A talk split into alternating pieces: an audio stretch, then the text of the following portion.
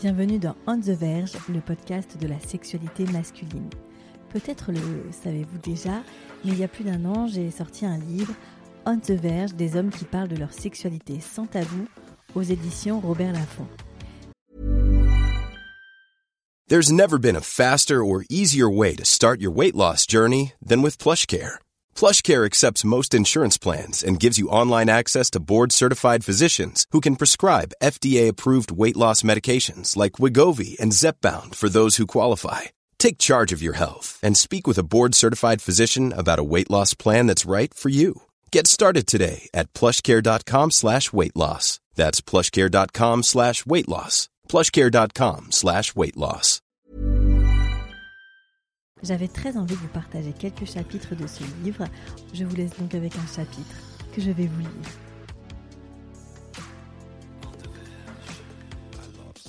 Martin, environ 45 ans. Parce que cet homme nourrit des craintes à l'idée de se confier à mon micro, ce témoignage ne se retrouve pas dans les épisodes du podcast. Il a peur que sa compagne le reconnaisse, ce qui créerait des dommages irréversibles au sein de son foyer. Nous discutons très souvent par message privé depuis quelques années maintenant.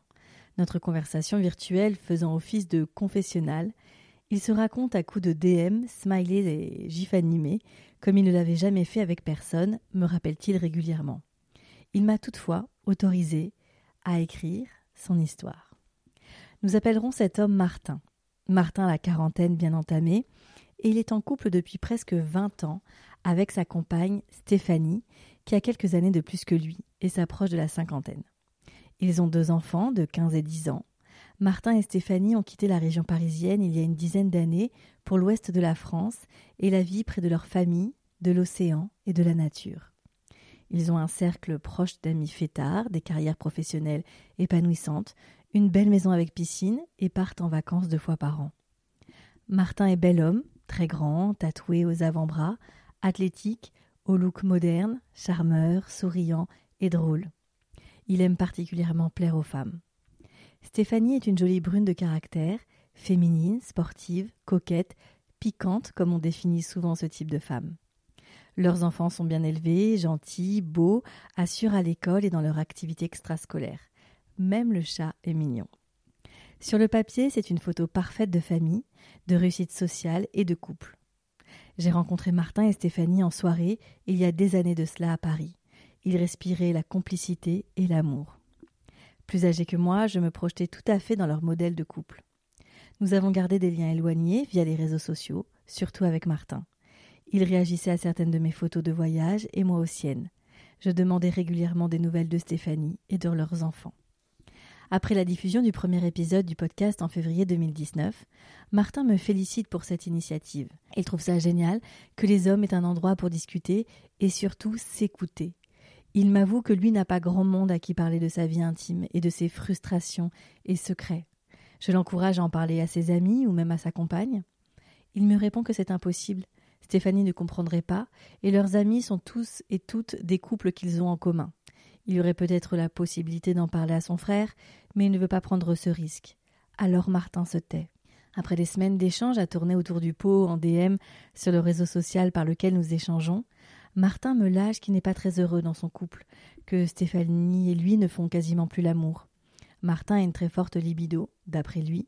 Il pense constamment au sexe et doit se contenter d'un coït rapide une à deux fois par mois quand sa compagne constate qu'il est vraiment à bout et que cela devient un sujet trop tendu entre eux. Elle daigne s'offrir à lui, mais pas de façon totalement satisfaisante, car comme il me l'explique, c'est toujours parce que j'ai trop insisté et qu'elle me sent agacée de la situation. Elle ne veut pas en levrette car elle n'aime pas cette position qu'elle trouve humiliante, pas après la douche car après il, il ne faut pas qu'elle se relave, pas avec de la lumière car elle n'aime pas son corps que pourtant je trouve superbe, pas le matin car nos enfants sont peut-être réveillés, jamais nue car elle a trop froid. Bref, il y a toujours un truc. Elle ne pratique pas la fellation car ça l'écœure et je ne peux pas lui faire de cunnilingus car ça la gêne. Elle n'aime pas cette idée que je sente ou vois son sexe. Ce n'est pas simple. Martin est très frustré de toutes ces conditions. Mais j'ai tellement besoin de sexe que je fais avec, me dit-il. Enfin, m'écrit-il. Il sait que le désir et la libido sont fragiles au sein d'un couple. La routine, le quotidien, les enfants, la fatigue accumulée par le travail et les obligations n'aident pas à se retrouver dans l'intimité et Martin se sent impuissant devant le manque d'envie de sa compagne. Il ne sait plus comment l'aborder, comment lui en parler, car cela finit toujours mal. Il se dispute. Elle me dit que je suis un pervers, un animal, que je ne pense qu'à ça et que ce n'est pas normal. C'est blessant et humiliant. Je pense qu'elle est mal dans sa peau et qu'elle ne supporte pas de se voir vieillir. Elle voit que moi je prends de l'âge plutôt sereinement. C'est vrai que ce n'est pas pareil pour un mec. Elle sait que j'ai besoin de sexe, de séduction et de sensualité, et du coup elle flippe et ça la bloque encore plus. Et le gros souci, c'est que S est très jalouse.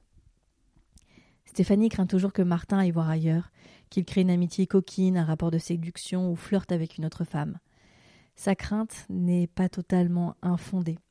Martin a eu, pour Stéphanie, une seule incartade juste avant qu'il quitte Paris, avec une jeune femme rencontrée sur son lieu de travail.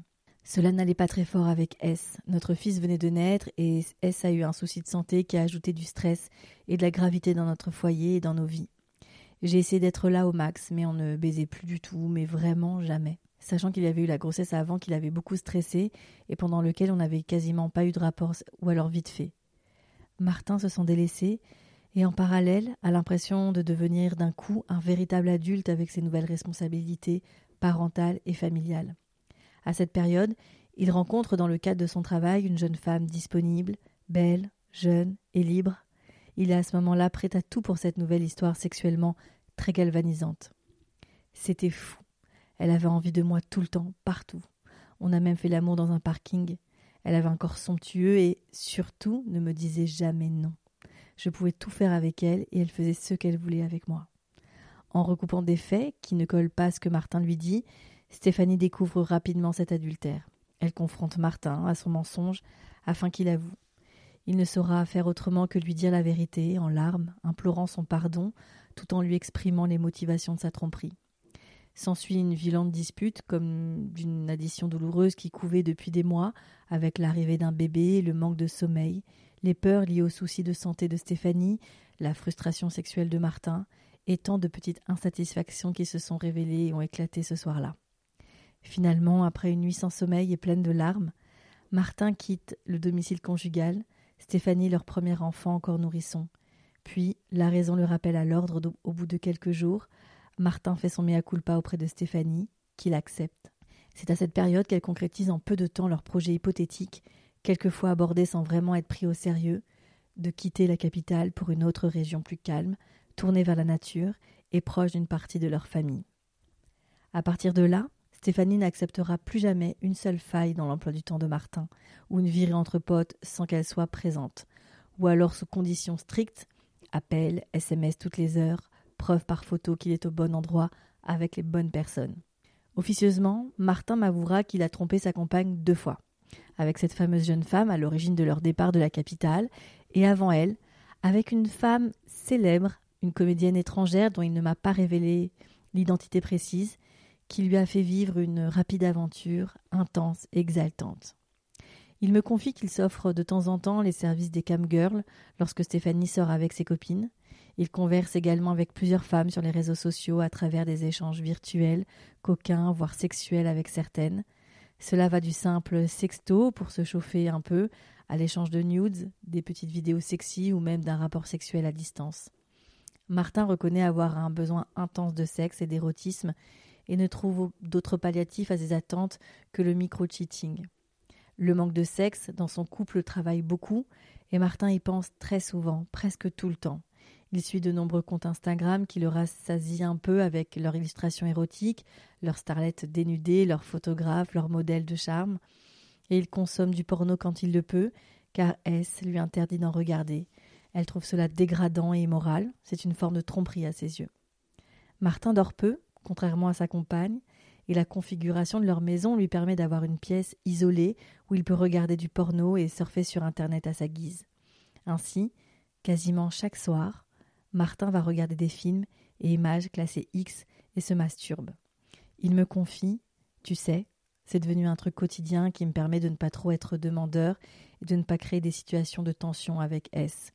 C'est mon moment, parfois sous la douche, parfois devant l'ordi, je prétexte alors du taf, même si je pense qu'au fond, elle sait très bien ce que je fais. Ça me saoule d'en arriver là, à me branler pour ne pas devenir trop irritable quand j'ai envie de baiser avec elle, mais pas elle. Je n'ai pas le choix, c'est mon jardin secret. Quand je lui demande quand ce fossé a commencé à se creuser entre eux, Martin n'a pas vraiment de souvenir sur le sujet. S n'a jamais vraiment été portée sur le sexe, même au début de notre relation. On baisait bien, mais jamais elle n'a été demandeuse, à part quand elle est un peu ivre. Là, elle est un peu plus coquine, mais ça reste relatif. Et surtout après, elle culpabilise. Elle se sent mal d'avoir été coquine alors que vraiment il n'y a pas de quoi, au contraire même. Une fois, je l'ai sodomisée. On en parlait depuis quelque temps. Ce soir-là, on avait bien bu, elle en avait envie, moi aussi, c'était super. Mais le lendemain, elle n'était pas hyper à l'aise d'en reparler. Je la taquine un peu sur le sujet, mais très vite, elle a commencé à se braquer. On s'est engueulé et on n'en a jamais reparlé. Se rappelle-t-il? Navré. En analysant un peu sa vie de couple, Martin se rend compte pendant notre discussion que c'est sur une période d'à peu près quatre ans, soit après la naissance de leurs enfants et son souci de santé, que Stéphanie a davantage verrouillé son corps et leur intimité. Et plus les années passent, plus il constate qu'elle se sent moins bien dans son corps, que lui trouve toujours très attirant. Elle délaisse sa féminité et n'essaie plus de le séduire dans leur vie de couple. Elle reste coquette pour aller travailler ou sortir, mais ne fait aucun effort pour lui, regrette-t-il. Elle se plaint souvent de ses rides, de son corps qui change et qu'elle n'a plus envie de montrer, même dans leur intimité. Martin assure qu'il la complimente et la rassure au quotidien. Il remarque des hommes qui convoitent Stéphanie et il lui dit Mais rien n'y fait, elle ne le croit pas. Elle est passée à autre chose, m'écrit-il avec un smiley triste et un smiley qui pleure. Ce qui a été difficile et a pris du temps à Martin, c'est de comprendre que sa tromperie passée a créé un sérieux traumatisme chez Stéphanie. Que la confiance établie entre eux à leur début n'est plus, et surtout qu'elle ne se regagne pas malgré le temps qui passe et la relative fidélité de Martin. Ainsi, bien qu'il essaie de rassurer sa compagne au mieux, de réfréner ses envies, de ne pas répondre aux avances, nombreuses, me précise-t-il un peu fier, que certaines femmes lui font, de maîtriser sa consommation de porno ou encore de limiter la drague aux échanges virtuels, il sent qu'un mur s'érige entre eux au fil des années. J'ai demandé à Martin pourquoi il ne proposait pas à Stéphanie de consulter euh, un ou une thérapeute de couple ou un ou une sexologue. Apparemment, elle ne souhaite pas exposer leur vie à une tierce personne, et pour elle, il n'y a pas vraiment de souci. C'est l'évolution normale de la sexualité d'un couple formé il y a presque vingt ans, avec des hauts et des bas. Martin ne lui partageant pas ses sentiments, Stéphanie ne peut pas prendre la mesure de sa frustration et n'a pas idée de sa réalité et de ses attentes. Récemment, Martin m'a confié qu'une amie de leur couple, depuis peu divorcée et donc en pleine redécouverte de sa sexualité, lui a fait savoir lors d'une soirée arrosée qu'elle aimerait beaucoup faire un plan à trois avec lui et Stéphanie. Elle ne connaît pas leur situation intime et s'imagine qu'ils sont très complices sur ce sujet. D'après Martin, lui et Stéphanie donnent souvent l'impression en société d'un couple épanoui, heureux et très en phase après vingt ans de concubinage. Ni lui ni elle ne démentent. Martin converse tous les jours avec cet ami divorcé via un réseau social et la tension entre eux monte chaque jour un peu plus. Je sais que je joue avec le feu, je tends des perches à S avec humour en lui disant que notre amie a l'air d'être une chaudasse et qu'elle a envie d'essayer avec les nanas et précisément avec elle et que je suis tout à fait d'accord pour être témoin de ça. Mais cela ne crée aucune réaction chez S, si ce n'est un jugement négatif sur notre pote. Elle trouve ça dégueulasse et inapproprié. Du coup, je chauffe notre pote en secret, on commence à s'envoyer des messages de plus en plus chauds, et dernièrement elle m'a envoyé une photo d'elle dans son bain. Quand je lui demande comment il anticipe et imagine les années à venir de sa vie maritale avec Stéphanie, Martin reste optimiste.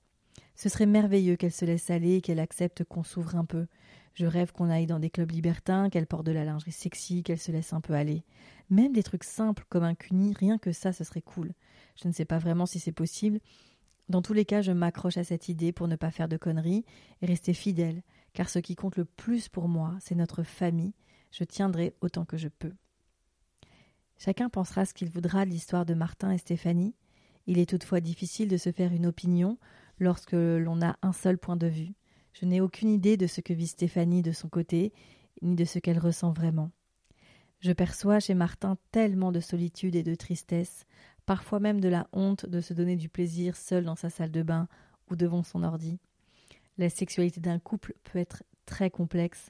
De ce que j'ai entendu, lu et souvent retrouvé sur le sujet, la clé est la communication.